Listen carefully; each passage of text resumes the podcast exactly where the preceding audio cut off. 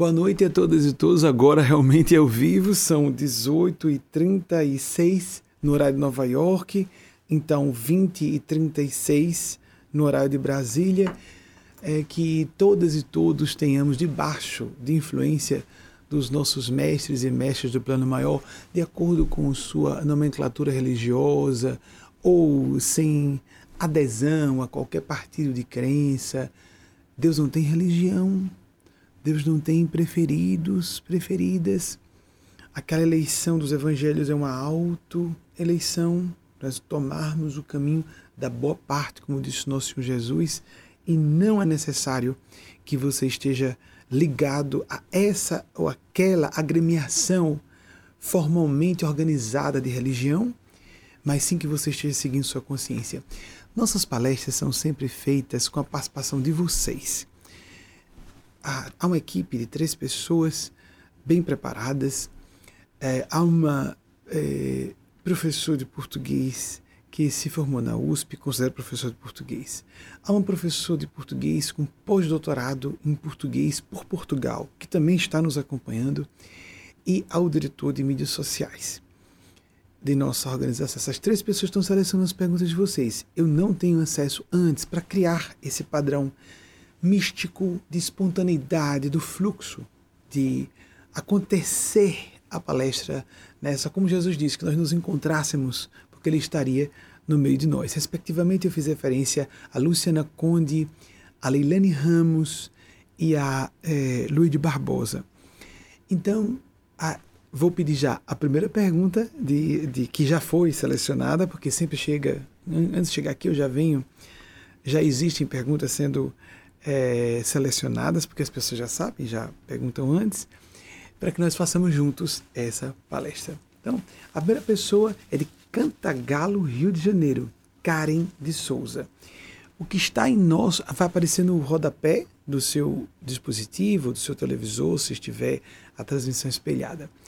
O que está em nosso inconsciente, antes, amigas e amigos, eu quero lembrar, de fato, não importando a nossa terminologia e nomenclatura, ou ausência dela, religião filosófica, eu tenho que atribuir qualquer crédito ou mérito a uma organização de ideias mais apropriada aos esses seres do plano maior que me dão assistência nesse momento, eu estou a serviço desses seres.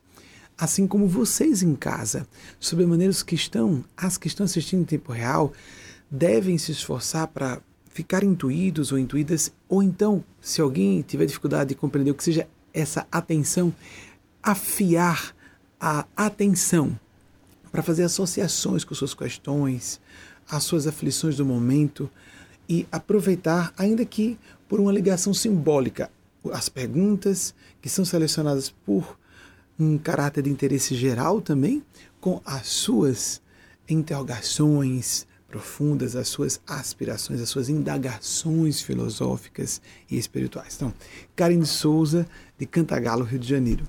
O que está em nosso inconsciente também interfere em nosso destino? Com certeza, com muita segurança. Qual é a melhor maneira de conhecer o que está escondido? Karen, esse é um dos grandes dramas da condição humana. Primeiro, é de reconhecermos que existe o inconsciente.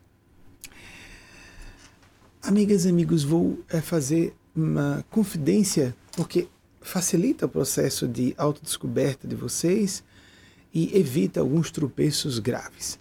Foi tão importante para mim o reconhecimento nos meus estudos no correr dos anos, né, que eu tenho que me preparar sistematicamente para que possa me disponibilizar a esses seres do plano sublime, que tem uma inteligência mais avançada, que tem um estofo de sentimentos, um padrão de propósitos muito superior ao da média da Terra, eu tenho que me preparar para oferecer, uma, oferecer subsídios, estruturas, substratos para que eles possam trabalhar, de ideias, de meditações, de reflexão, o que.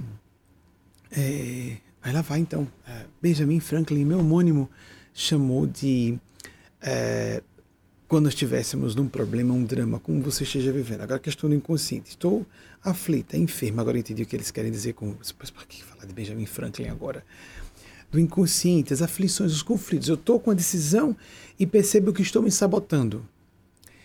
Quando estivermos numa crise que é o equivalente a uma enfermidade psicológica ou espiritual, uma crise existencial.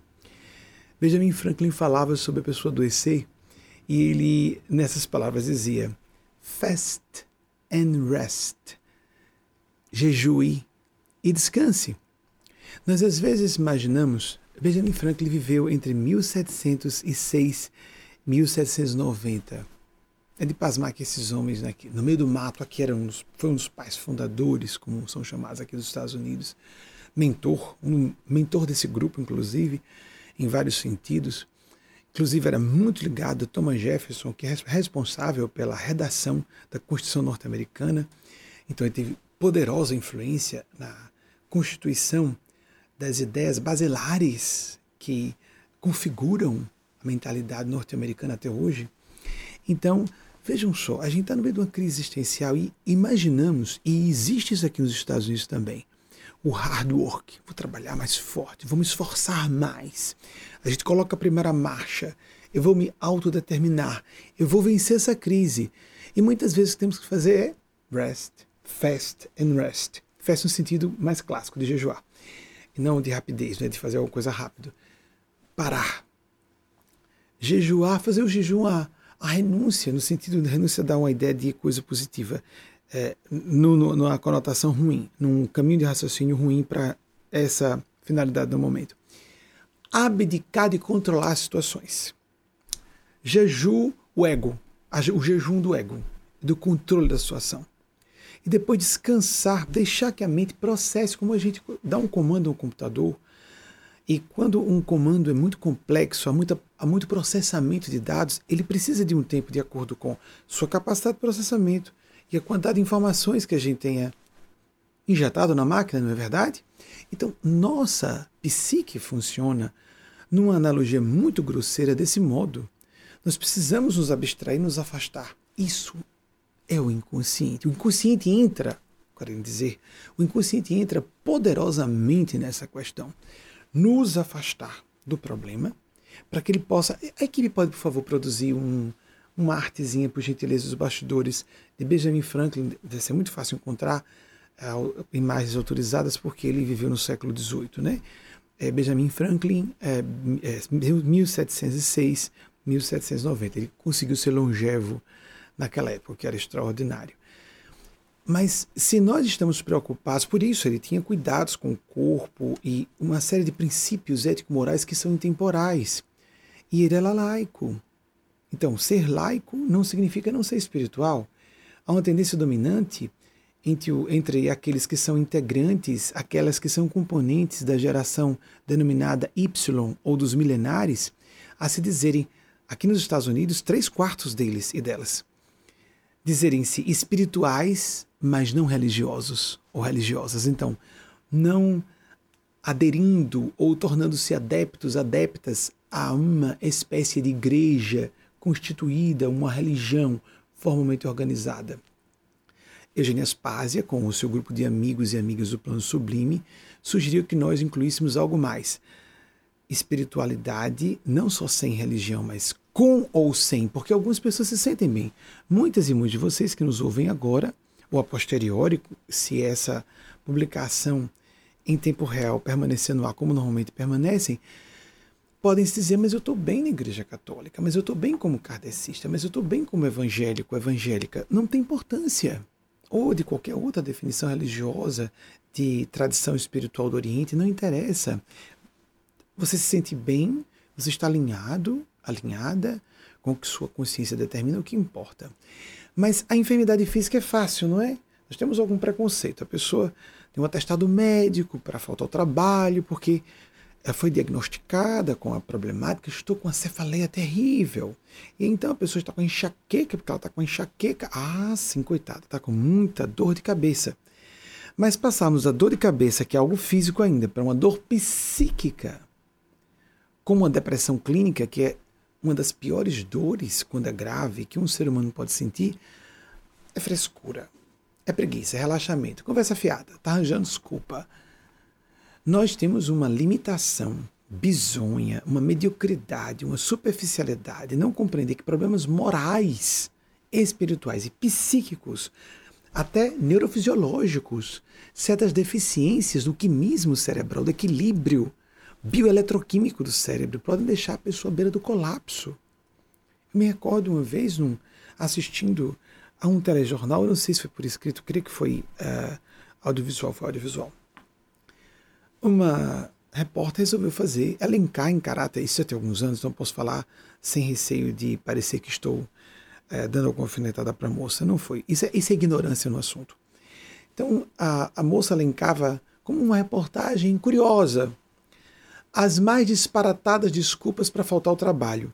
E ela colocou entre as principais, não importando que rede ou canal de televisão no Brasil, do Brasil, não daqui, é dos Estados Unidos, do, no Brasil mesmo, uma pessoa que disse que teve um pesadelo muito forte e precisou de um tempo para si, para se reorganizar e conseguir ir para o trabalho. Amigas, amigos, isso não é uma desculpa esfarrapada. Qualquer pessoa sabe que uma justificativa como essa pega muito mal. Eu tive um, acordei com um pesadelo. Isso, é isso é uma, uma espécie de narrativa tida como infantil. Estou com um pesadelo, estou aqui atordoado ou atordoada e eu preciso de um tempo para voltar ao meu eixo. Essa foi uma revelação muito honesta. Há experiências oníricas ou de transes próximos a um surto psicótico que são piores do que qualquer, qualquer dor física e uma dor moral de um conflito em relação a um relacionamento com filhos ou filhas, com cônjuge, com pais, mães, amigos, com o chefe, com colegas de trabalho, com sua própria formação acadêmica, com sua própria profissão, aquele emprego. Desculpem. Isso pode gerar, deixar a pessoa à beira do precipício, do desatino. Então, essa desculpa esfarrapada, meu Deus, como as pessoas são ignorantes nesse assunto.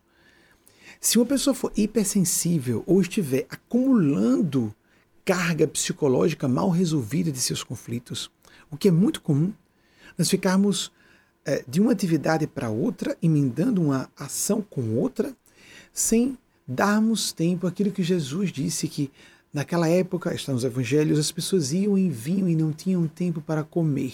O Jesus disse: Vem aqui um lugar parte para orar.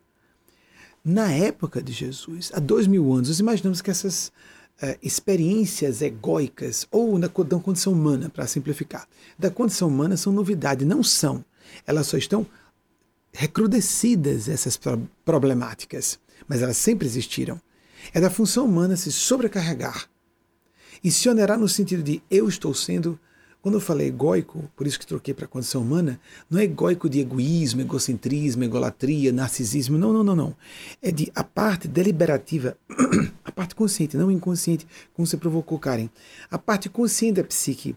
Nós imaginamos que ser uma pessoa responsável e adulta é ter controle completo sobre o que acontece em nossa vida. Ninguém tem controle completo sobre variáveis totalmente fora do nosso alcance. Livre-arbítrio de terceiros, eventos econômicos, dele, políticos, sociais, ah, intercorrências, acidentes, eh, problemas que surgiram no encaminhamento de um projeto, um trabalho. O livre-arbítrio de milhares, milhões de pessoas envolvidas em entrelaçamentos de eventos. Nós temos muito pouco governo até sobre os nossos próprios sentimentos e emoções. Mas não significa que devamos relaxar e nos entregar de roldão às correntezas do momento. Isso seria uma renúncia à nossa dignidade humana de usar, fazer um pleno uso do nosso discernimento, do nosso livre-arbítrio. E onde entra a solução desse paradoxo? Nós precisamos entender a importância de propiciar situações, verificar o que está ao nosso alcance fazer? Que decisões eu devo tomar para favorecer que o melhor ocorra? Depois que eu favoreço que o melhor ocorra, eu me tranquilizo e deixo estar. E nós não temos controle, então é a ideia de renunciar ao controle da situação, mas depois de estar com a consciência em paz, eu fiz tudo o que eu podia. E continuo checando. Essa verificação deve ser contínua isso lembra que Jesus falava de vigilância. Isso lembra a atenção que Siddhartha Buda pediu, a atentividade, o exercício da atenção. Isso uh, nos chama atenção para o que o pessoal do mindfulness propõe a atenção plena. O que os yogis propõem há milênios. Por exemplo, a palavra yoga vem de yoga, do sânscrito, que significa união. Nós precisamos fazer essa união antes de pensar em união com o universo, a união com esses fragmentos da nossa psique, o inconsciente e a mente consciente. E o inconsciente é só para simplificar. Então, o que queria dizer vocês pra, lá no início dessa fala em resposta a Karen? Se houve uma, uma experiência de conhecer e aprofundar o conhecimento que me salvou muito dos meus próprios conflitos e de ajudar-me a entender os dramas da condição humana foi o reconhecimento da interferência contínua do inconsciente em nossos próprios processos mentais e de outras pessoas. Tanto quanto. Esse, essa foi uma das mais importantes experiências para mim, aquelas que em inglês se chamam experiências formativas, não é? Uma experiência formativa e transformadora, libertadora. Porque muitos dramas completamente insolúveis, como perceber que uma pessoa, peraí, ela está ela tá mentindo assim deslavadamente dessa forma? Não, às vezes a pessoa acredita que está sendo honesta e está mentindo para si. Você não já percebeu isso? Vocês já perceberam isso? Não, é, não é possível que essa pessoa esteja achando que eu sou tão tolo ou tola para acreditar que ela está sendo sincera. E às vezes está. O que aconteceu de conflito para mim? Pela função mediúnica, e esse foi o outro, essa foi outra, outra grande descoberta importante para mim, a função mediúnica que eu tinha experiência, não entendi o que era, a precognição já me era mais natural. Desculpem o pigarro essas mudanças de temperatura que são fortes e de umidade. Eu sou brasileiro, ainda estou me ajustando. Só tem, vai fazer um ano que eu estou aqui, né? então ainda estou me ajustando a essas, essas drásticas é, mudanças de temperatura e umidade. Então, aqui pronto, Benjamin Franklin, meu homônimo, de 1706, 1790, é, nasceu em Massachusetts e morreu em Pensilvânia. De fato, as datas estão certinhas, que bom que eu lembrei corretamente. Fast and rest. Vamos esse jejuar, renunciar um pouco ao controle. Nós não temos o controle. A realidade mediúnica, então, estava falando, a precognição, a precognição, que era-me muito forte, as experiências mediúnicas que eu tinha na infância, desde a primeira infância, o que o, a, os americanos chamam de babyhood, antes dos quatro anos, mais para ouvir do que para ver, ver eu via menos, felizmente. As experiências de ver mais na primeira infância eu perdi, Lembro-me de muito pouca coisa, mas ouvi mais. E depois surgiram as experiências psicográficas e psicofônicas, inclusive semimecânicas. E foram muito perturbadoras. Na, no trabalho do estudo mediúnico disso, estudo científico da, da administração, a metodologia kardeciana, eu falo de Kardec como cientista, desde 2008, com todo respeito ao movimento espírita, não somos ligados ao movimento espírita, não nos dizemos espíritas, porque quem é kardecista sabe, temos muitas proposições e postulações bem diferentes da doutrina espírita. Nós não seguimos doutrinas. Nós seguimos os evangelhos do nosso Senhor Jesus e a ciência como ela apresenta e o bom senso. E qualquer pessoa dentro do kardecismo, do catolicismo, do protestantismo, que no Brasil se chama evangélico, aqui se chama de cristão e cristã. Tem muitas de cristã que não segue igreja evangélica. Então, se a pessoa está bem, mas é sensata, humana, solidária, esclarecida, ela vai concordar conosco. Estamos buscando isso. O bom senso universal. A, a filosofia perene, como disse Aldous Huxley, aquele princípio da essência de todas as religiões e filosofias. Voltando. Então, a yoga pede isso. O exercício de atenção na meditação, a atenção plena, mindfulness, que é um movimento poderoso hoje, como o de yoga, graças a Deus, mais pessoas meditando, mais pessoas orando, mais pessoas deixando que venham à tona esses pensamentos, essas emoções e desidentificando-se disso. O exercício meditativo tem muito isso, não é? Não creio que seja suficiente só a meditação. Precisamos fazer, ter a prática da oração. Precisamos ter a prática terapêutica para as pessoas que estiverem com mais conflitos. Procurar um terapeuta, uma terapeuta, seja psicólogo, psicóloga, psicanalista, uma, uma, um filósofo clínico, uma filósofa clínica, ou um aconselhamento espiritual, ou a experiência da partilha fraterna com pessoas que têm um dramas semelhantes aos nossos, aos moldes de Alcoólicos Anônimos, como Bill Wilson, cofundador de Alcoólicos Anônimos em 1935, propôs. As pessoas se reúnem para conversar abertamente, as pessoas fazem isso sem perceber Porque a ideia da terapia é isso, a cura por meio da fala, proposto por Freud, a partir de uma paciente sua que descobriu isso, não foi ideia de Freud originalmente. E fazendo a experiência, será que eu me recordo? Freud, 1856, 1939. Hoje é o dia de ficarmos citando. Às vezes eu acho um pouco desagradável, mas os espíritos pedem, ah, cite, cite, cite, tá na memória, então cite, tá bom, tá bom, tá bom. Ilustra, né? Então, pessoal, os bastidores, Freud, 1859, 1936, se não estiver enganado. Deve ser mais fácil, que é mais, mais célebre. Então, mas não foi ideia dele, a terapia da fala. Uma paciente dele. Isso é fácil descobrir na internet, pesquisar para quem tiver interesse. E, uh, mas esse trabalho de as pessoas que fazem terapia se notar, conversando com um ente querido de sua confiança. Amigo, amiga, há um perigo envolvido aí de procurarmos pessoas que só reflitam, repercutam e nos retroalimentem naquilo que nós já acreditamos, nas nossas viciações de justificativa, mas eu estou certa, eu tive a melhor das intenções, conscientemente, e inconscientemente pela nosso, pelo nosso comportamento revelando outra coisa. Temos que ter pessoas dispostas a, que, a, embora sem intenção de nos ferir, falar honestamente. Na minha opinião, peço desculpas, mas eu discordo disso por tais ou quais razões. E as pessoas, nós seres humanos, preferimos conversar só com gente que goste da gente, e não só goste da gente, se afine conosco, que é amor diferente de gostar ou afinar-se. Mas pessoas que concordem com nossas opiniões. Não é ficar do contra, a pessoa contestadora, que quer sempre procurar defeito falhar em tudo. Não estou falando disso. Mas alguém que tem autenticidade bastante e maturidade e experiências suficientes para nos ajudar a catalisar os nossos processos internos. Seja porque seja uma pessoa mais sábia, mais madura, um espírito mais velho. Não necessariamente a pessoa mais velha no corpo será mais sábia. Às vezes temos amigos e amigas da mesma faixa etária e, no entanto, nós identificamos claramente, todos nós temos essas intuições. Estamos diante de uma pessoa e sentimos que a pessoa está à frente.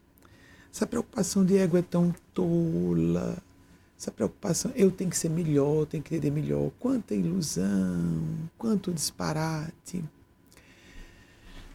Um de vocês recentemente estava me falando sobre isso.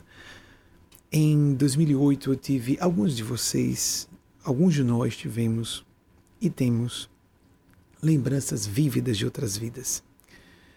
Isso nós não temos como provar. Tratasse de memórias, tratarem-se, tratasse de memórias claras, mas alguns de nós sabemos que temos.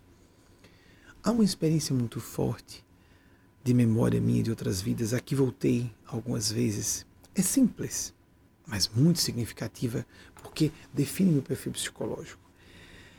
Nós estávamos fazendo uma viagem. Eugênia Spásia, meu guia espiritual e dessa organização movimento que se estende pelo mundo inteiro há alguns anos, desde 2017, o maior trabalho do mundo, na maior rede social do mundo, surreal, só mesmo sendo uma influência celeste.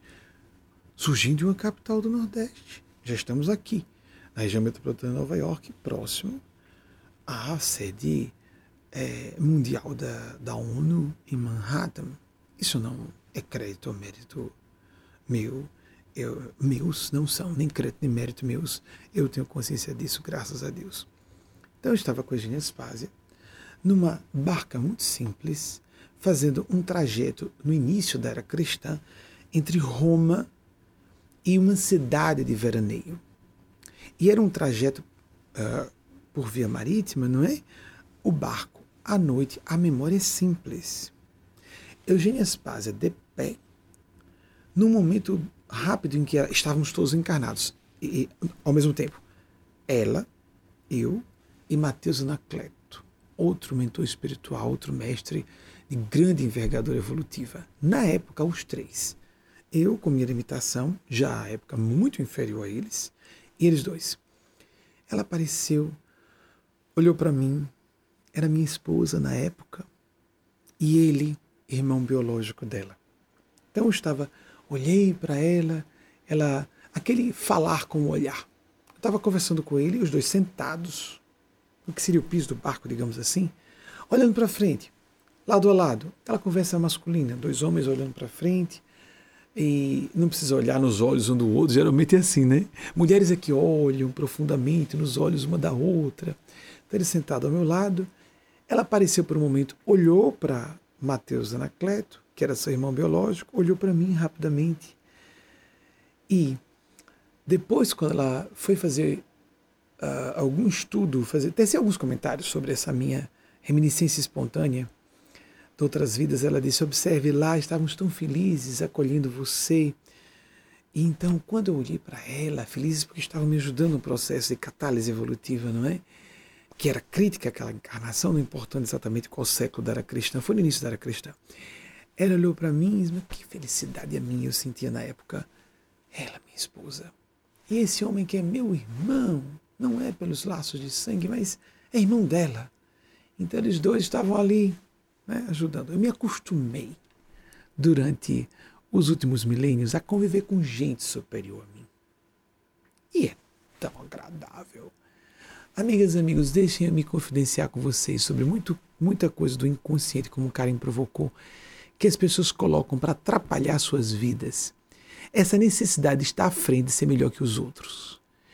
Que estupidez presunçosa, autossabotadora, destrutiva das melhores oportunidades da vida. Porque sempre tem alguém algum aspecto melhor do que nós e pode nos ajudar. Mas, de um modo geral, em termos de vibração, de padrão de consciência, de sentimentos, nós temos como, ou seja, aquela pessoa está à frente de mim, nós temos como identificar embora nós queremos nos enganar. E colocamos uma série de justificativas, não, é isso não, essa pessoa está querendo ser melhor do que eu, porque nós estamos buscando ser melhor que todo mundo. Então me acostumei a estar com seres superiores a mim em encarnações passadas. E a ideia de que como é cômodo, amigas e amigos, o bom é estar com gente melhor do que a gente gente mais inteligente, gente mais culta, gente mais madura, gente mais sensível, com um caráter melhor do que o nosso, que para mim caráter é grau. Eu sempre achei estúpido as pessoas quererem estar com alguém inferior para controlar.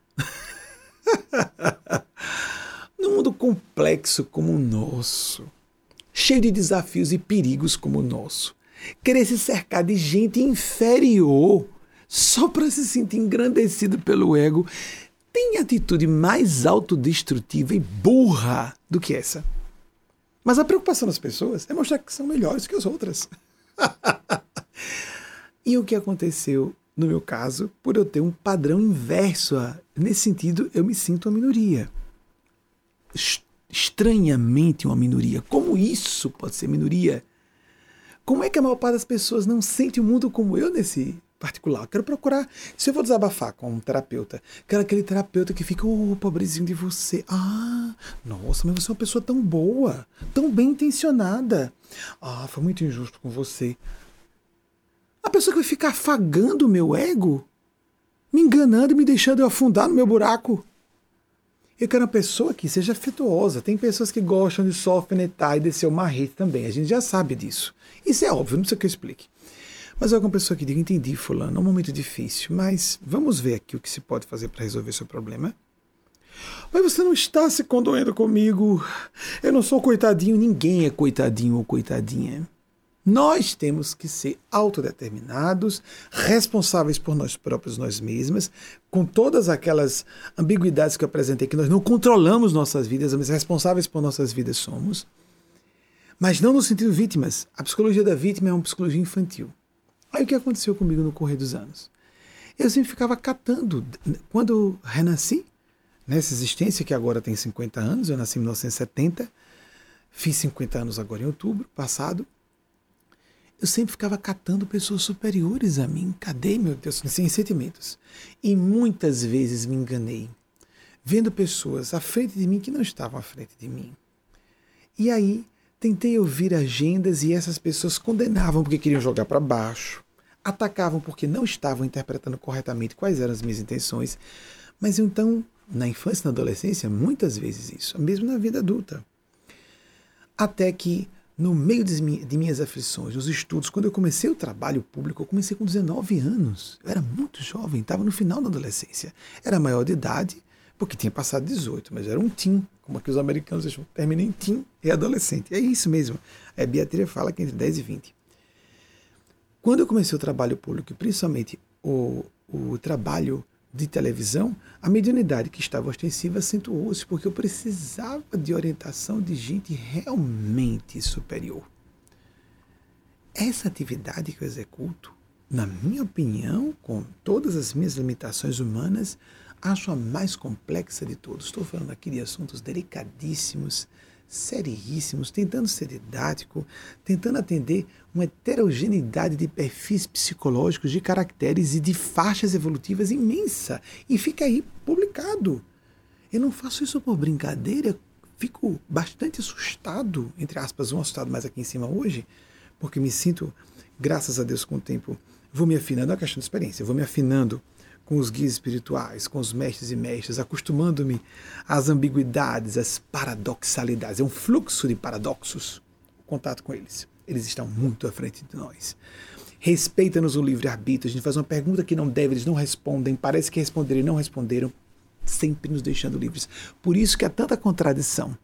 Quando vamos pesquisar, aquele médium disse que isso, aquele outro médium disse aquilo, aquele orientador religioso disse aquilo, um filósofo, um acadêmico disse outra coisa bem diferente. Pois é, temos opiniões de pessoas. Tudo isso é extremamente subjetivo, isso é humano.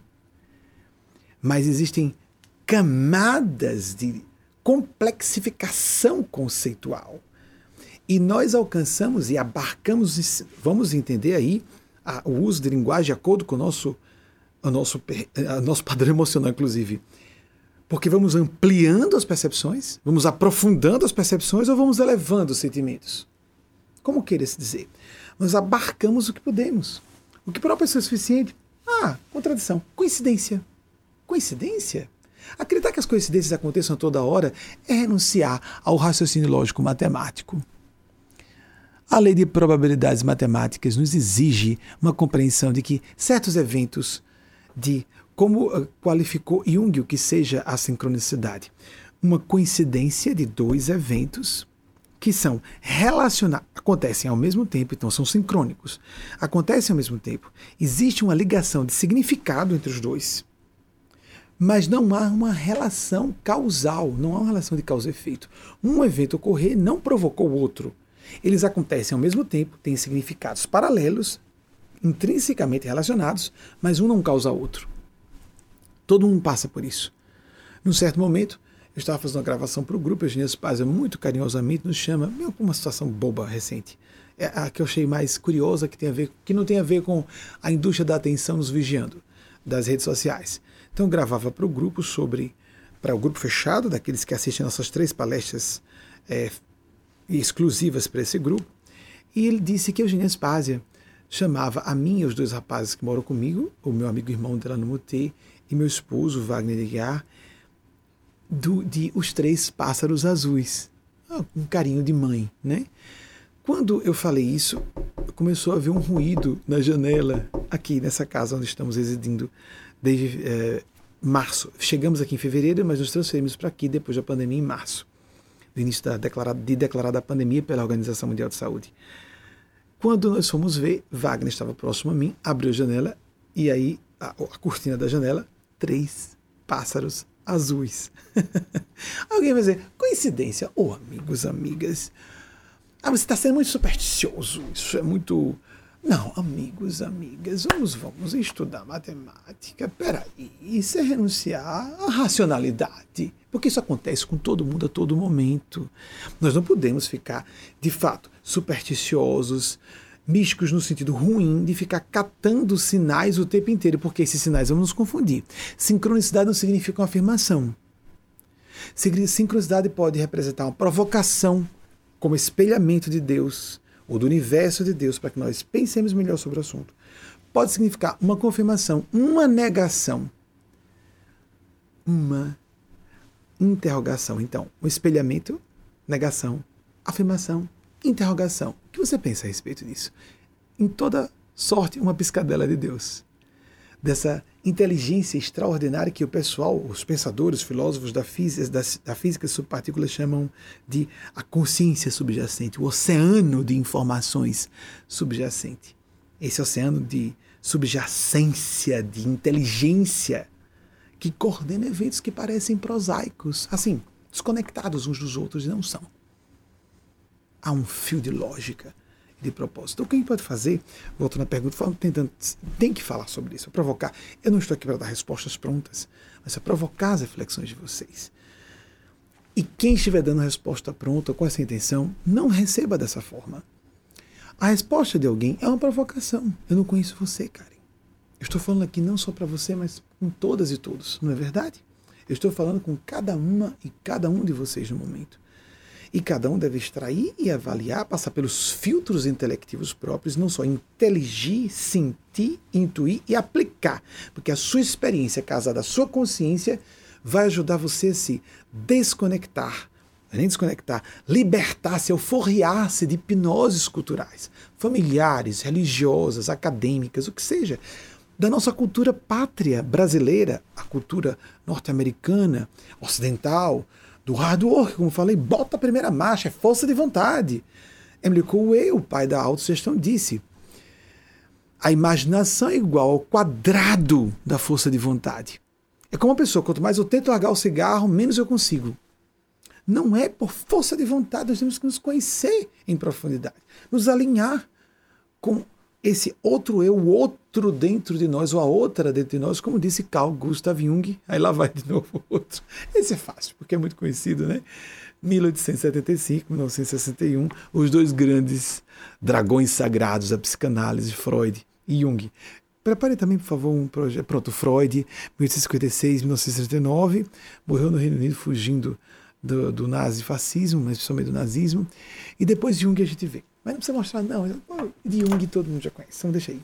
Quem me acompanha já conhece. Não precisa de botar. Não precisa fazer a pesquisa sobre Jung, não. E o outro, a outra dentro de nós. Então abramos os nossos corações, nossas consciências para sentir o que. O trabalho com o inconsciente é um trabalho de avaliarmos nossas emoções, os símbolos que nos vêm à mente, as sincronicidades, um fluxo interno, um fluxo externo, diário de emoções, terapia, contato com amigos e amigas, pessoas mais velhas experientes. É uma busca perpétua. Dura não só uma existência inteira, várias reencarnações. Vamos nos descobrindo em camadas mais profundas de nós mesmos à medida que estamos atentos, atentas a quem somos. Mas observemos, se quisermos simplificar, sobre a maneira nossa conduta. Nós revelamos muito sobre quem somos. Para nós próprios, nós mesmos, não só para os outros, pelo nosso comportamento.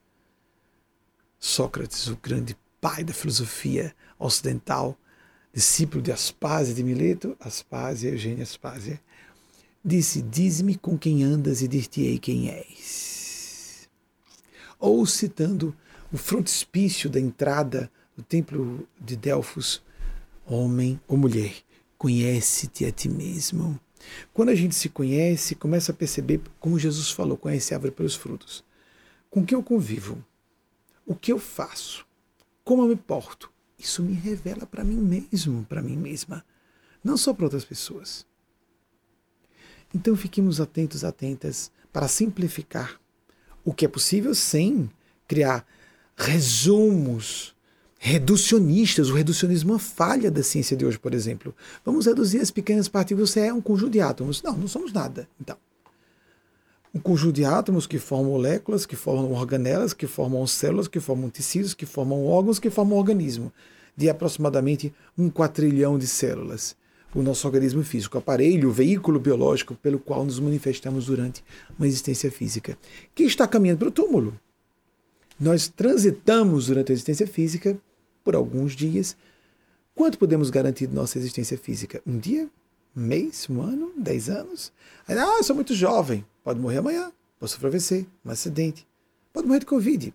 Alguns jovens estão achando que são imunes. E tem gente baixando no hospital na infância, e morrendo na infância, ou ficando com sequelas na infância, na babyhood. Né? Uma médica que estava falando aqui do nosso grupo, aterrorizada com as sequelas aparecendo em crianças e em bebês, sequelas.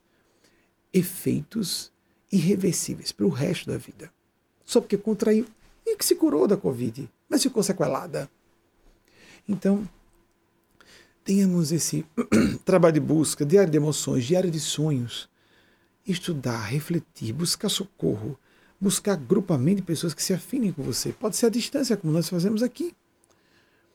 Há pessoas que vão, começam a assistir com o tempo e se candidatam a participar desse grupo muito pequeno, de algumas poucas centenas de pessoas, que assistem às minhas palestras fechadas, três na semana. E para isso a pessoa se candidata, precisa se submeter a um processo de entrevistas. Nós não a, abrimos a qualquer pessoa, porque falamos de, de maneira bem mais aberta sobre assuntos bem controversos. Então, há entrevistadores e entrevistadoras para autorizar a pessoa a assistir a essas palestras fechadas no meio da semana que fazemos nas terças, quintas e sábados. Tudo à distância, mas nos unimos pelo coração. Agora, felizmente, é, um grande filósofo norte-americano trouxe em 1930, ah, eu não vou lembrar de jeito nenhum agora, não me recordo. Ele disse que nós tivemos um grande salto, arte de viver. Qual foi o filósofo que, que americano que disse, falou sobre isso? Eu acho que é arte de viver, 1930. Que o, a descoberta do automóvel e do telefone, olhem só, no século passado, quase 100 anos isso, que nos tinha propiciado é, deixarmos de ser, conviver e entretecer laços de intimidade apenas com o vizinho ou a vizinha, mas começamos a estabelecer amizades mais relacionadas aos nossos interesses e valores reais com pessoas que morassem num outro bairro da cidade, bairro. e agora com a internet? Vejam só, Russell, quase está vindo flashes da memória do nome do, do, do, do grande filósofo. Se descobrirem, eu acho que a arte de viver, não tenho certeza. Eu sei que a publicação foi em 1930. Vejam, memória humana é assim. Felizmente a gente pode pesquisar. Bem, e ele, mas esse conceito existe. E o fato, é fato que aconteceu isso nos anos 1920, que em 1925 nos Estados Unidos, sete em cada dez famílias possuíam um automóvel. Então as pessoas começaram a cruzar distâncias e o telefone também se generalizou rapidamente aqui. Enquanto no Brasil estávamos numa grande fazendona. Né? O Brasil estava bem atrás dos Estados Unidos desses recursos da tecnologia avançada para a época do século XX, mas com a internet. Os casais estão se conhecendo de países diferentes, famílias e grupos de amigos por afinidade realmente nas redes sociais. Há o lado sombrio das bolhas de informação e desinteligência e desinformação das redes sociais, mas há também as comunidades e pessoas afins e que se encontram assim à distância, você pode ter esse momento semanal, que é uma prática proposta por todas as tradições espirituais. Vocês procuram ver que exercício Brussel, se, por favor, eh, dos bastidores, se existe, uh, se eu estou acertando, sei que existe esse pensador, que foi uma publicação de 1930, eu acho que foi Arte de Viver, e que ele fala sobre isso. Se vocês conseguirem encontrar, não tenho certeza se é Brussel o sobrenome dele, o nome de família. Mas bem, é assim mesmo, memória humana é falha. E infelizmente a gente pode pesquisar na hora. Maravilha, vocês já nasceram na era da internet. Mas pesquisa na hora. Morava numa capital do Nordeste, com bibliotecas precárias e para pesquisar era um desastre. E agora, rapidinho, a gente pode ir em alguns sites mais confiáveis e com informações relativamente seguras. Quando nós temos dúvida, procuramos especialistas naquela área para dirimir aquela dúvida naquela área. Que época maravilhosa. Então, para vocês milenares que muitos nos acompanham, geração Y, os nascidos entre 1983 e 1996, 97 aproximadamente, e muita gente da geração Z já nos acompanha, os nascidos entre 96, 97 e 2010, a cabeça é outra. Quando eu estou falando alguma coisa, então dizem, não, Benjamin, polêmico, mas o polêmica, o que foi que ele falou? É que a moça não precisa ser virgem no casamento. Mas, é, sim, é porque a pessoa LGBT ela tem que viver quem ela é. é.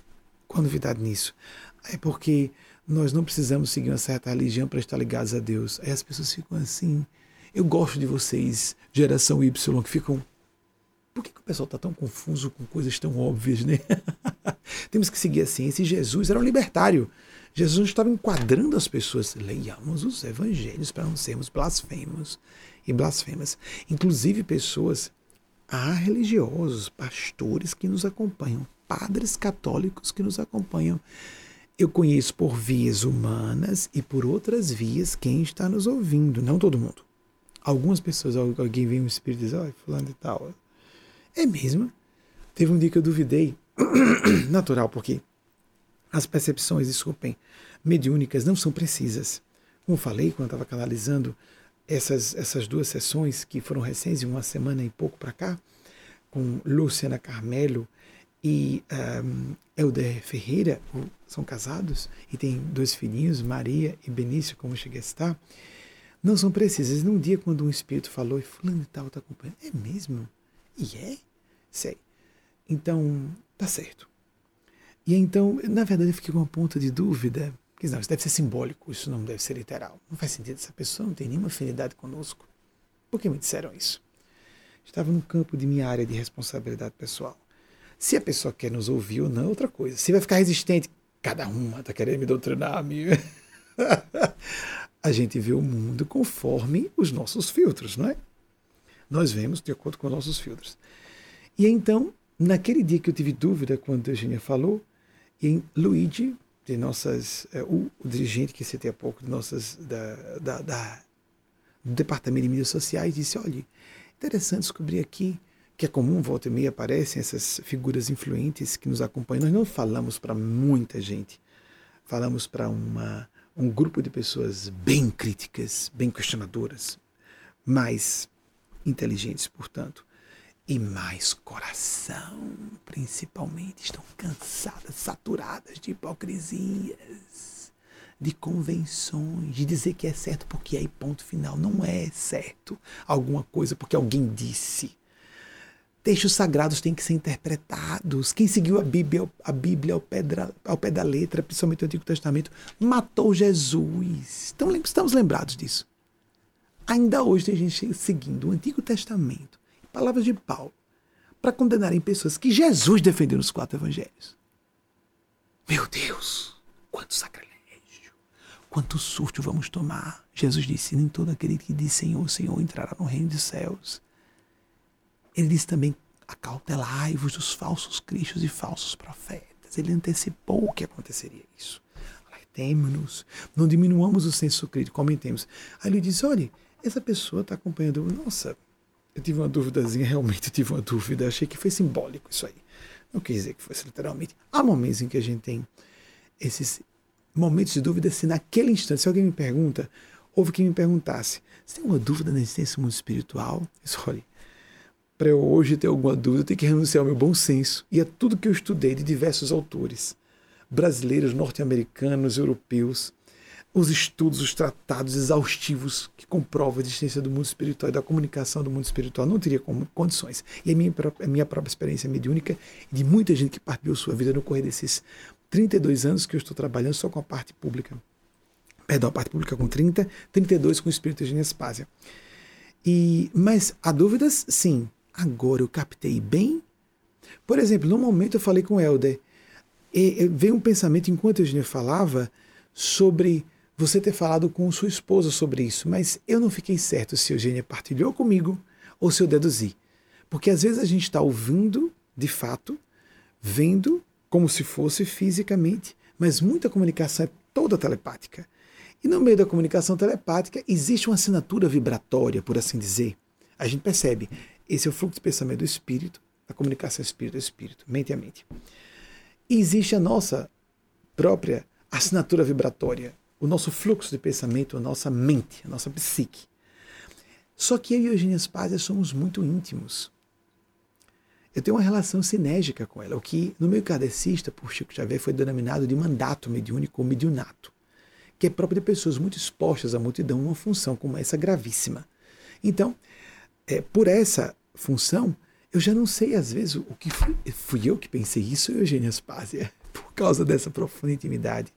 Graças a Deus, um ser muito superior a mim, que ela sim tem condições de falar com vocês e orientar vocês. Eu, eu posso confundir todo mundo.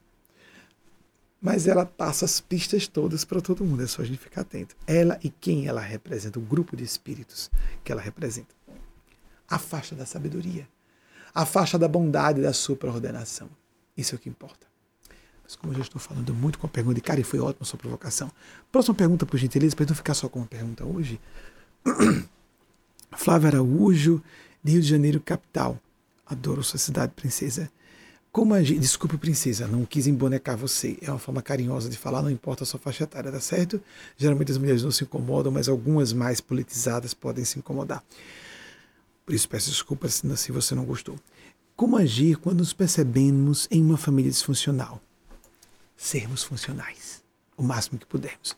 Segundo certos autores, a maior parte dos que eu li, por exemplo, desde os anos 90 sobre isso, é interessante que eles se aproximam desse número.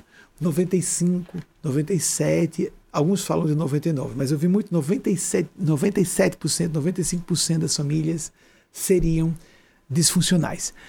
A gente pode generalizar dizendo que toda família é disfuncional em algum grau. Algumas são gravemente disfuncionais. E o que nós temos que fazer? Buscar o próprio eixo, nosso centro, nosso core, nosso núcleo, quem nós realmente somos. A partir daí, veja o que acontece: pessoas que passam por grandes experiências místicas, um trauma como uma experiência quase morte, uma grande vivência mediúnica, um despertar de consciência por uma prática meditativa continuada. Há pessoas, isso, isso é universal, mudam o padrão de consciência.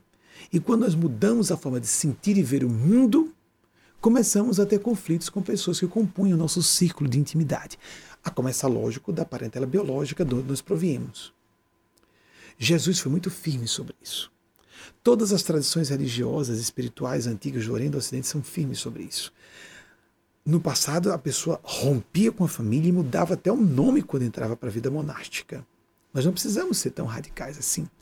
Mas nós podemos dizer, depois de um certo tempo, um certo amigo ou amiga íntimo, um confidente da infância e da adolescência, a pessoa nem percebe que ela contou com os mesmos valores, começa a nos interpretar mal. Nossa, tá arrogante, né? Nós estamos com valores diferentes. Se a pessoa começa a partilhar suas opiniões sobre um certo evento, e uma pessoa às vezes é inteligente, não significa que ela não deixou de ser inteligente. Instruída não significa que não implica nos afastarmos ou começarmos a ter uma disparidade de sentimentos que aquela pessoa não seja é, instruída.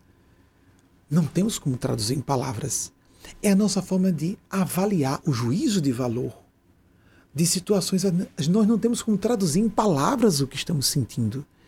E a gente tem que se afastar para não ofender a pessoa e não se ofender. Às vezes só parcialmente e às vezes definitivamente. Jesus disse que quem quisesse segui-lo se afastasse dos seus. Quem abandonar pai, mãe, fazendas, filhos, irmãos e irmãs, em meu nome, fazendas, posses, né? Ele fala mãe, filhos e filhos, porque ele está falando dele próprio. Receberá cem vezes nessa vida e na outra vida eterna, mas pegue sua cruz e me siga. Qual é a sua disciplina? É, é, é, é custoso, mas é precioso. Palavra quer dizer primeiro é precioso, porque é precioso. O ganho é muito maior, cem vezes mais nessa vida, com perseguições, com conflitos. Não há quem adentre um processo de despertar de consciência autêntico, profundo, que não comece a perceber, é porque é lógico, perceber conflitos, disparidades com as pessoas com quem se afinava antes. Porque se nós mudamos o nosso diapasão vibratório, nossos interesses, nossos valores, nossa mundividência, os nossos paradigmas estão modificados. Nós começamos a usar, em vez de uma lente que dava um jeitinho, mais ou menos, uma disfunção visual, nós colocamos binóculos, telescópios. Aí outra pessoa tá, tô vendo não. Não, porque essa estrela aqui não é de quinta, é de quarta grandeza, é de terceira grandeza. O quê? Tô vendo só o céu escuro com uns pontinhos luminosos. Você tá louco, tá louca. E a gente vai dizer o quê? É porque eu tô com o telescópio. Conversa fiada, você tá muito presunçosa. Pessoa. Cadê? Eu sou uma pessoa super inteligente, super informada e não estou vendo isso. Como colocar em palavras o que não é propriamente ou somente intelectual. Não é só informação, é um panorama mais amplo, tal do big picture, como os, falam os americanos, um contexto mais profundo de percepção da realidade.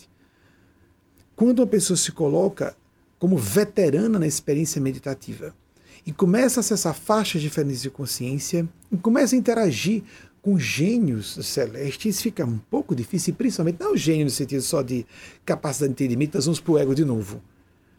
De entender melhor as coisas que os outros, se sentir melhor do que os outros. Não é isso. Sentimentos, coração, valores, prioridades de vida. O que é que nós devemos fazer? Buscar verdadeira, o verdadeiro grupo de afinidade. Isso é muito custoso, mas nós podemos. Algumas pessoas da nossa parentela biológica, do nosso círculo anterior de amigos e íntimos, amigas íntimas, podem nos acompanhar e algumas não. É direito dessas pessoas. Mas nós não temos que ficar presos. Mas o que é que vão dizer de mim? Vão dizer que eu fiquei orgulhoso, orgulhoso, que eu abandonei os amigos do passado. Digam o que quiserem e vão falar de qualquer forma. Você vai trair sua consciência para se acomodar à conveniência de certos grupos. Quando a gente começa a perceber, nossa, eu achava essa pessoa inteligente, ela não é inteligente, ela é só pedante na intelectualidade dela. Aí vamos para outra pessoa. Nossa, aquela pessoa parecia bem-humorada. Ela é sarcástica e sádica no humor dela. Aquela pessoa parecia me apoiar. Ela é falsa, ela quer ser amiga de todo mundo. Quando a gente começa a ver outras coisas, e aí? Eu vou fazer de conta que sou amigo vendo outra pessoa se eu descubro que alguém é mau caráter. Eu não via antes. Como nós vamos continuar íntimos? Se eu percebo que um parente biológico me tentava a vida inteira e se acostumou a me manipular pela culpa, para me sentir mal, enquanto essa pessoa se faz de santa, como é que nós vamos conviver com essas pessoas? Vamos, a base marretada, querer modificá-las. Isso é tirania. A tirania benevolente, como falam os americanos. Então, desculpem, eu vou querer a pulso que os outros mudem? Não. Então é fazer o mesmo que essas pessoas. A gente respeita. Às vezes dá para um encontro uma vez no ano, um aniversário, numa festinha, às vezes nem isso dá. Se gente percebe que a pessoa divertida da festa é a pessoa que maltrata todo mundo. A rodada da maldade. Que só se encontra para falar mal da vida alheia e ver a falha de todo mundo e só ver o que não presta em tudo e em todos. E a gente achava aquela pessoa muito perspicaz. Ela, não, ela é sombria. Ela é perversa. E ela é uma pessimista cínica. E ela instila desespero em todo mundo. Se a gente muda o foco a esse ponto, como nós vamos ficar íntimos? Como vamos continuar íntimos? Como vamos ser fiéis à nossa consciência? Follow your bliss, disse Joseph Campbell. Jesus disse para seguirmos a bem-aventurança, o reino de Deus e o demais nos acrescentaria. Precisamos, é precioso isso.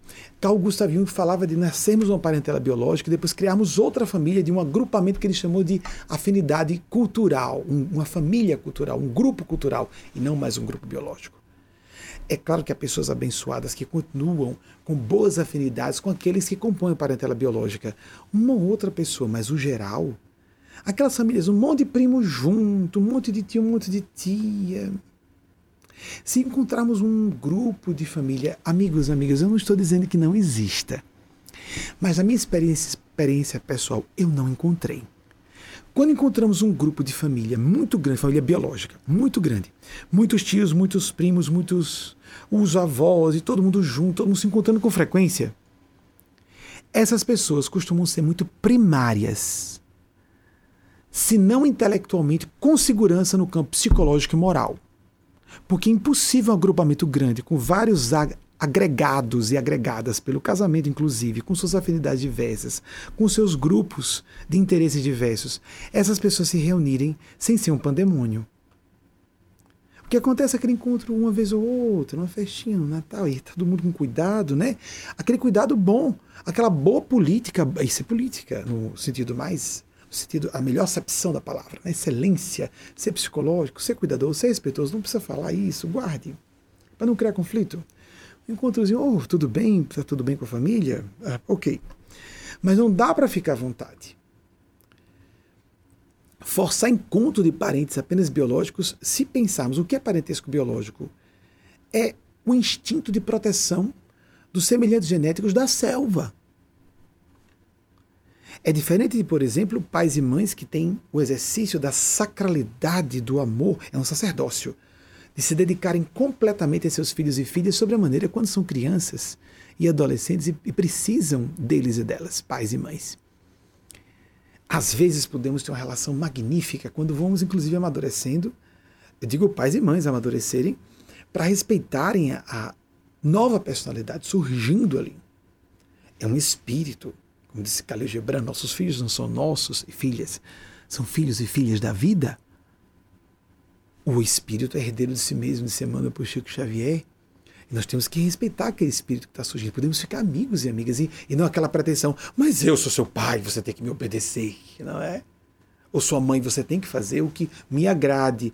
Ainda que eu diga que não. Não, não é que você tem que me agradar, mas eu detesto essa moça. Não dá para ser outra, não? Ah, não, mas eu aceitei, eu aceitei. Mas aí o rapaz percebe. Você não gostou, não? Foi, mãe? É, não, filho, fique à vontade. Pode ficar com quem você quiser. Eu vou aceitar de uma caricatura como essa que eu estou fazendo, até sutilezas de manipulação, atentemos-nos. O pai do bem e a mãe do bem, mesmo que se contraria, é natural não gostar de uma pessoa ou de outra. Isso é, a gente não tem controle sobre isso. Mas o pai e a mãe de bem vai querer que o filho escolha aquilo que for sua felicidade, mesmo que contrarie seus gostos ou interesses pessoais. Se um pai ou uma mãe está à altura da dignidade dessa função, precisa ser o amigo ou a amiga por excelência do filho ou da filha. Então, se você tem que seguir um caminho vocacional, profissional, de orientação sexual, de identidade de gênero, de nacionalidade, de escolha de residência, de profissão, que seja formação acadêmica, o que for. Seu pai e sua mãe têm todo o direito, ou pessoas mais velhas, ou pessoas que queiram bem a você, de dar sua opinião, apresentar, partilhar com você as impressões que tem. Isso acho que não tem a ver com você. Você não está querendo fazer só para contrariar, não. Você não está fazendo isso para é, contestar seu pai ou sua mãe, ou então para agradar seu pai ou sua mãe. Tem os extremos, né? Entre esses extremos, umas cambiantes complexíssimas, vamos dizer complicadíssimas, e a pessoa prepara uma teia de aranha em que ela mesma cai. Nós podemos partilhar, devemos se somos amigos íntimos. Se queremos bem uma pessoa sinceramente, é começar do, do pai e da mãe, que são as pessoas que mais devem estar a serviço do bem da pessoa. Mas depois de apresentar a opinião, Enfaticamente, eu acho que essa rota profissional não tem a ver com sua personalidade. Até onde eu alcanço, mas estou aqui. Se você continuar, ok. Tem certeza que esse rapaz é para você, ou essa moça? Você é homossexual, não sabia. Meu filho, então, vou comprar briga com você, porque metade do mundo ainda não aceita LGBTs. E não dizer, filho meu! E você é um monstro. Você é um demônio, uma demônia. Você vai ser o primeiro a atacar seu filho e sua filha, induzir pessoas a suicídio, por exemplo, como acontece no meio LGBT? é o primeiro a comprar a briga. É o... Tem que ser a primeira ou o primeiro. Oh, epa, epa. Cadê o amor de verdade? Cadê os interesses de verdade? Vai matar de vergonha. Como nós vemos essas monstruosidades disfarçadas de amor mas são os bons costumes, os, os costumes de uma época, aqueles bons costumes da época de Jesus. Da mulher ser apedrejada, pega em adultério, não tinha, uma, não tinha um adúltero, né? A mulher tinha. Os bons costumes de cada época, a mulher que casa virgem, com aquele homem até o fim, se ficasse viúva, ficaria viúva até a morte, sem casar de novo, porque não era. Homens faziam novos casamentos, mulher, mulher que era mulher decente, distinta, ficava viúva de luto o resto da vida, mesmo que os filhos passassem fome, porque não havia oportunidade de trabalho, já falamos isso recentemente sobre isso. Vivemos uma era, amigas e amigos, só para aproveitar, não só estamos numa família disfuncional, estamos numa era disfuncional. O colapso, nós assistimos essa semana, que horror aquela cena impensável no Capitólio aqui nos Estados Unidos essa semana para quem está nos assistindo mais à frente no tempo, caso essa palestra continue no ar, preste atenção, estamos agora 10 de janeiro, já aparece no vídeo, não é? Aquela invasão que foi histórica, não é? Espero que nunca mais aconteça, no Capitólio, com masculinistas, tribalistas masculinos. Bizarro. Se essas pessoas querem voltar a um comportamento tribal, que é um nível civilizatório mais baixo, e por que usam internet? Publicam livros, e se comunicam por redes sociais para se organizarem para uma atitude de insurreição popular, na pior é, expressão do termo, a, com uma visão extremamente primitiva, antidemocrática, irresponsável, inconsciente. Vemos esse desequilíbrio aqui, no, aqui nos Estados Unidos, no Brasil, no campo político, no campo social, no campo, no campo econômico.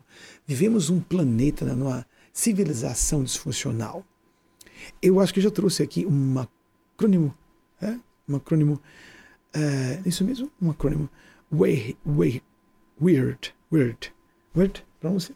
Weird. Então, é, a sociedade western, ocidental, é, e a ordem, eu vou ver se eu posso me atrapalhar com a ordem. Vou, vou, falar isso logo em português. Ocidental, industrializada, educada, o R é rich em, e democrática. O R é de rich e o D de, de, de, do inglês democratic.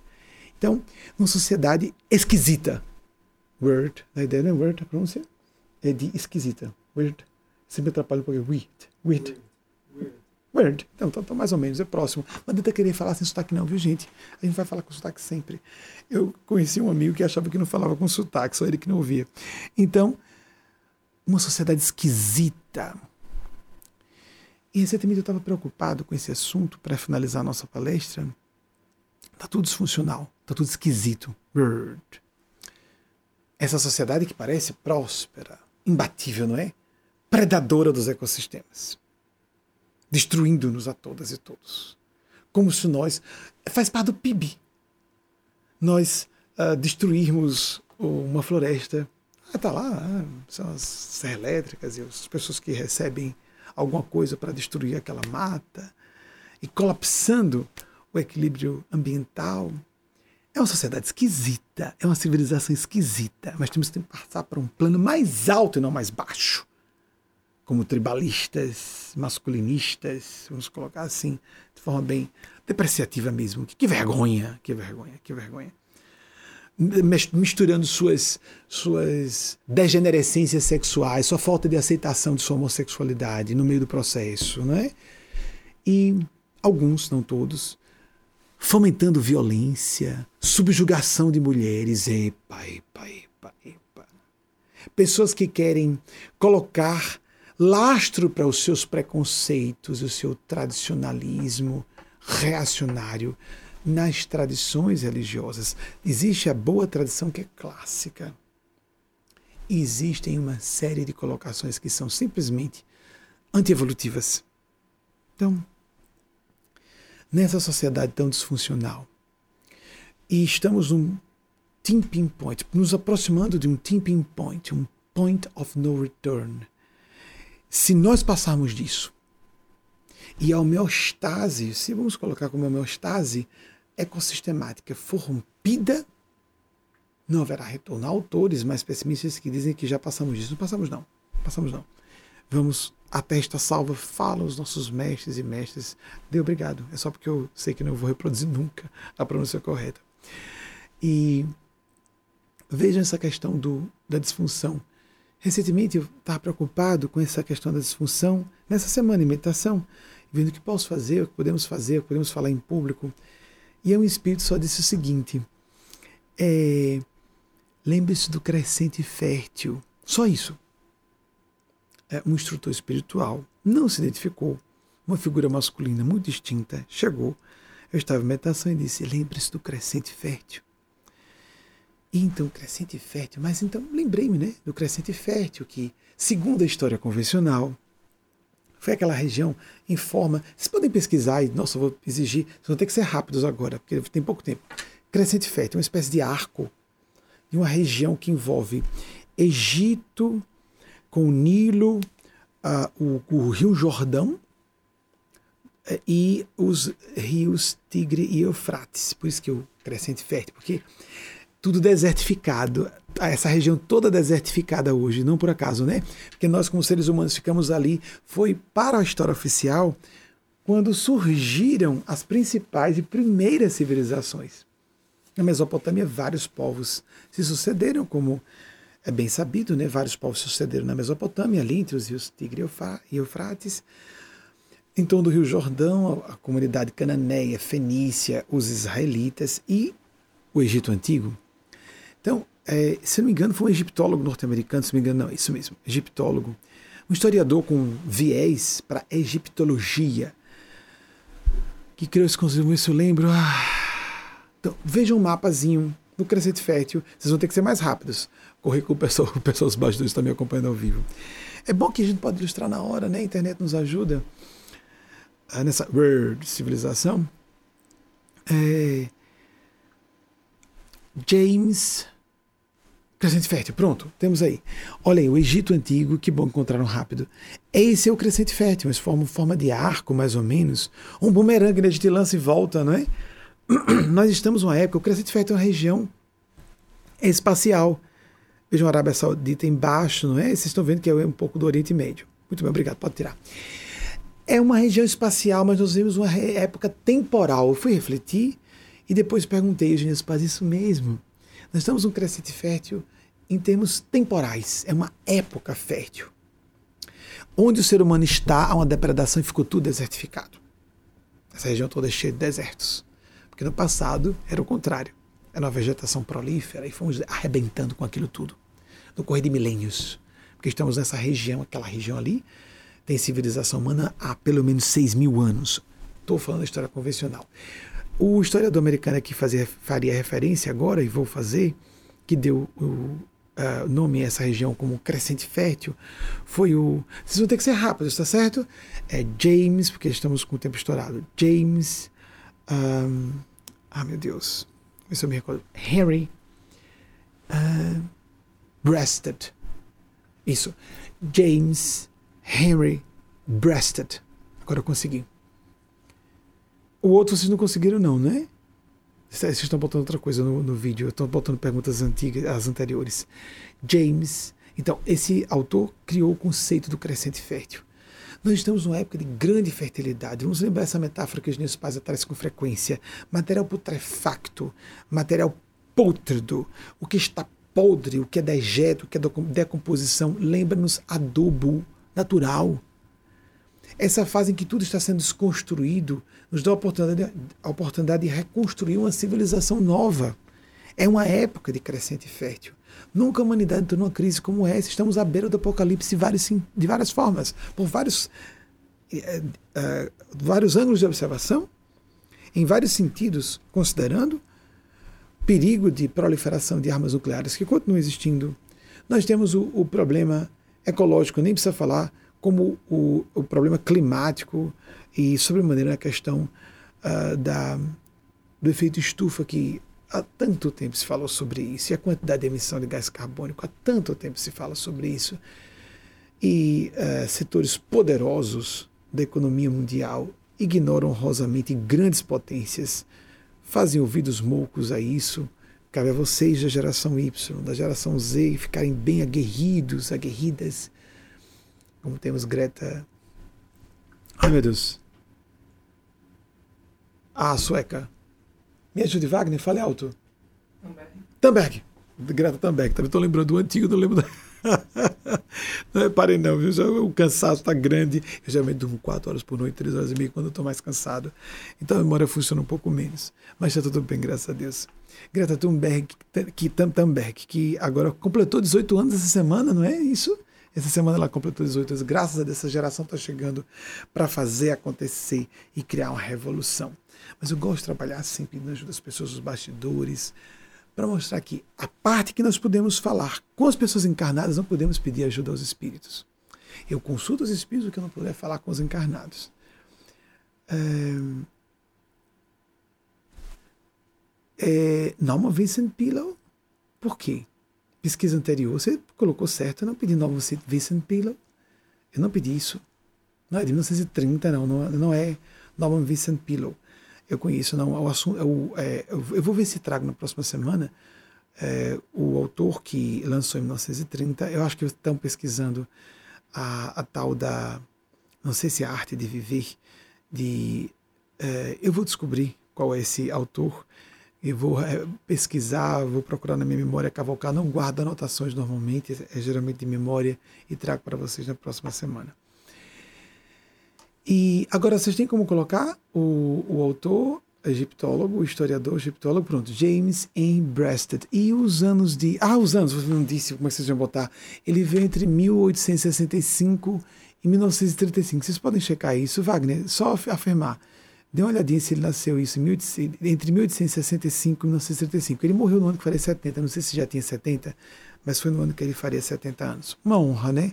Mesmo naquela época, com recursos é, é, sanitários, alimentares e farmacológicos e médicos, estrutura hospitalar é, infinitamente abaixo, agora a gente pode colocar assim, infinitamente entre aspas, aos recursos de hoje. Tenho 50, espero chegar aos 70, espero chegar aos 90 e ser útil a vocês por mais tempo. Isso mesmo, então, 1865, a equipe, obrigado pela velocidade, 1865 a 1935. Então, James Henry Breasted. Eu acho que tem um Azinho aí. É assim com E mesmo? Eu pensava que tinha um A breasted. E não com A, com E. É isso mesmo? É com E? Eu tinha na memória que um Azinho, um A, um E, breasted. Bem, que nesse momento que vamos passar para a exibição da videomensagem, são agora 19h50, horário de Nova York. É, no Brasil, portanto, 21h50, horário de Brasília. Confio cada um e cada um de vocês a tutela dos bons espíritos, dos anjos de guarda, dos espíritos santos de Deus, ou o próprio Espírito Santo de Deus, nosso Senhor Jesus, voz da verdade. Mas lembre-se, não adianta só um momento de relação, de reflexão. Tente aplicar no dia a dia prática de oração, prática de meditação. Todas e todos somos assistidos. Nós precisamos criar, não desanime rápido. Você não desanimou de ir à escola para galgar maior nível de instrução?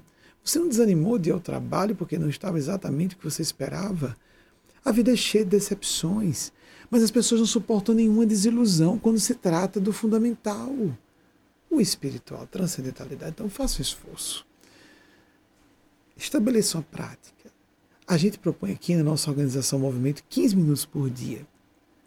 Mas muda é 15 5. Oração, meditação, reflexão. Então, faça o que você, mas se possível, meditação e ou oração, todos os dias. E essa outra grande tradição de todas as religiões filosofias do passado, presente, do Oriente do Ocidente. Um momento na semana para você estabelecer um contato com pessoas que tenham uma forma de pensar e sentir semelhante a suas, tais grupos de apoio, nem que seja distância, como aqui. Ser em tempo real é importante. Nosso maior grupo não acompanha-nos em tempo real. E vivemos a época da pulverização da atenção. Foi aquela época de muitos milhões de pessoas vendo a mesma coisa, uma pulverização enorme. Mas escolha o lugar. Se você assiste durante a semana, a maior parte das pessoas assiste durante a semana, e aquelas e aqueles seguidores e seguidoras da nossa organização Movimento, em sua maior expressão, acompanham banners. É dessa forma que é gigante. E no mundo inteiro. Né? Mas escolha. E se você é de outra religião, que nós somos desligados delas, as convencionais, mas seja leal a isso. Seja comprometido ou comprometida. Faça o seu melhor. Se coloque à disposição do céu. Faça aquilo que seu coração lhe pede.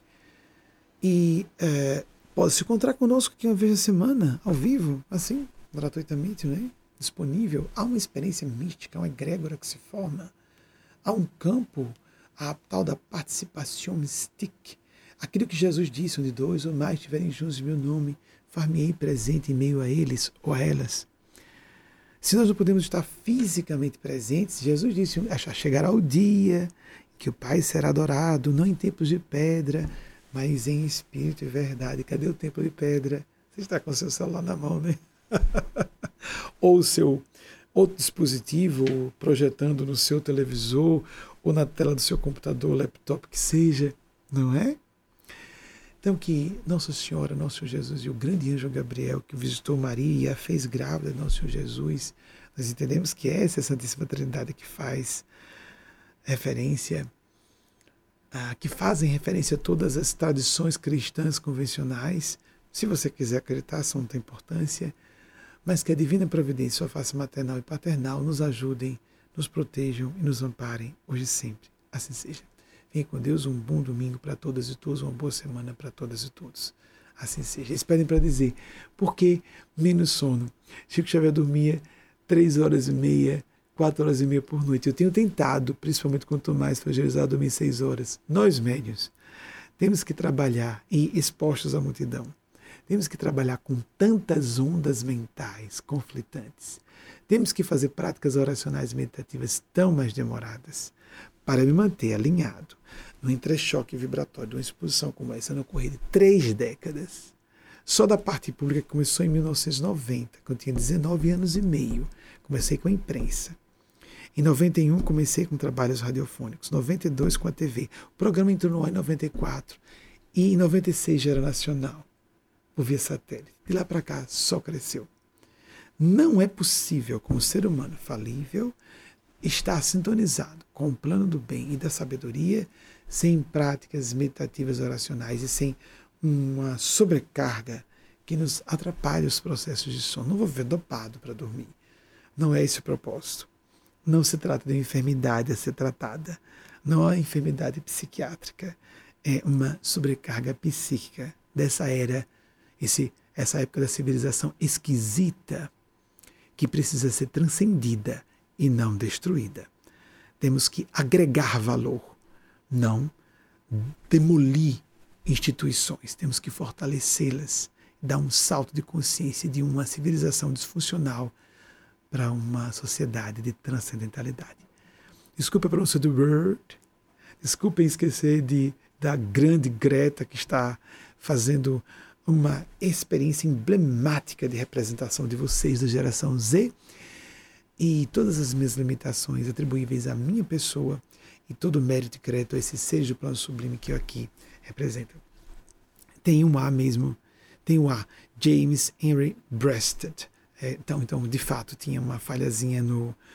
É natural, né? Assim como eu cometo falhas, o pessoal que é ao vivo às pressas vai cometer. Estamos em casa, aqui é uma experiência mística em família, espiritual, muito ampla, é um público heterogêneo, mas dentro do possível fazemos um trabalho, é uma palestra, é um bate-papo tentando com qualidade e sintonia fazer esse trabalho, mas com as naturais contradições e falhas humanas. Nós vamos fazer, apresentar erratas aqui ou ali, é, inevitavelmente. Vou ver se me ajudem a lembrar, por favor, dos bastidores. Na próxima semana, eu acho que tem Brussels alguma coisa no sobrenome desse filósofo americano, a publicação de 1930. Vamos ver se na próxima semana eu trago, como não lembrei os bastidores, não pessoas baixas eu consigo encontrar, eu trago na próxima semana. Pode ter alguma alteraçãozinha de nome, é, isso é humano. Eu não preparo as palestras, elas são feitas na hora, com as provocações de vocês e com a ajuda. Quando eu estou pedindo ajuda dos encarnados, eu falo, não tem nenhum ponto eletrônico, amigos. Nem estou lendo nada aqui. O que aparece para eu ler, vocês leem ou eu falo em voz alta. Eu estou conectado e buscando sintonizar com quem pode. Porque esses e essas do plano sublime estão falando para a necessidade das pessoas. Eu não estou aqui para qualquer tipo de exposição, exibição de cultura. Eu não sou acadêmico. A função aqui é de canalização dessa faixa da supraordenação. Estamos salvando almas. Não estamos aqui ah, para atender a agenda de quem quer que seja. Não estamos fundando uma nova religião, nenhuma nova igreja. Aqui não há dízimo, aqui não é nada disso. E aqui também não estamos seguindo doutrinas, estamos seguindo. Somos, lato senso, sim, cristãos, cristãs. Mas seguindo o bom senso, a consciência de cada qual, porque, como disse Carl Gustav Jung, normalmente as religiões convencionais, mesmo as que dizem que não são convencionais, mas são doutrinas, ponto, matam a espiritualidade autêntica, matam. Eu não sou tão radical. Acredito que dificulte a espiritualidade autêntica acontece dentro ou fora das religiões, mas temos que estar dispostos a contrariar as convenções, para não nos acompliciarmos com os distúrbios, carências e conflitos das pessoas e sintonizarmos com a nossa consciência, também nossa consciência, não nossa necessidade de corresponder a expectativas desse ou daquele grupo, dessa ou daquela pessoa. Que quem tiver que estar conosco, quem quiser se alinhar conosco, falo-á do modo do outro o que mais interessa, e essa relação é fundamental, de nós com nossa consciência, divindade repercutida pela nossa consciência. O resto vem por acréscimo. Uma excelente semana para todas e todos. Até o próximo domingo, se a espiritualidade, em nome de Deus, assim autorizarem. Assim seja.